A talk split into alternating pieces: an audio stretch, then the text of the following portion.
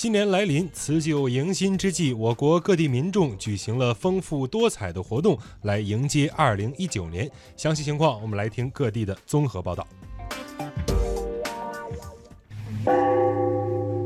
晚上十一点四十二分，在江苏苏州寒山寺的钟楼上，寒山寺方丈秋爽法师和苏州市民们共同敲响大钟。在一百零八声辞旧迎新的钟声中，上百位市民聚集在寒山寺，共同祈福。迎接新的一年到来，现场市民祝大家新年快乐，万事如意。我希望全家都能幸福安康。祝大家二零一九新年快乐。在银装素裹的查干湖上，第十七届查干湖冰雪渔猎文化旅游节正在举行，吸引众多游客前来游玩跨年。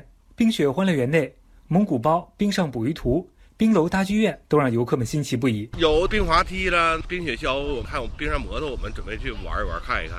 在江苏省南京市高淳区鸭溪镇举行的年货节上，两百多张饭桌拼凑而成的长桌，一眼望不到头。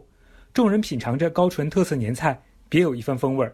南京市民李女士：这城里边可是不是买不到？买不到，买不到，买不到，吃不出这种老母鸡的味儿了。什么香肠都是什么自己家灌的，挺好的。安徽省亳州市谯城区石河镇。人们通过踩高跷等民俗活动迎接新一年的到来。石河镇民间艺术团团长孙磊说：“如今艺术团队已经发展到了三十多人。现在我们生活水平提高了，一些喜庆的日子里，我们在一起演出。我们自己呢，也陶冶了情操，也得到锻炼。”在江西省乐安县刘坑村，有着一千多年历史的傩舞正在古戏台上精彩上演。傩舞历史悠久，成型于周代。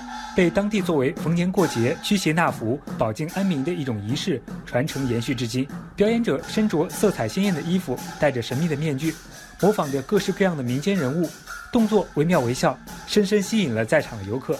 大家纷纷拿起手机相机，记录着表演的精彩瞬间。这次呢，是我第一次见到这种古老的戏台，感觉到中华文化博大精深。然后又跟罗武老师学了一些动作，感觉很奇妙。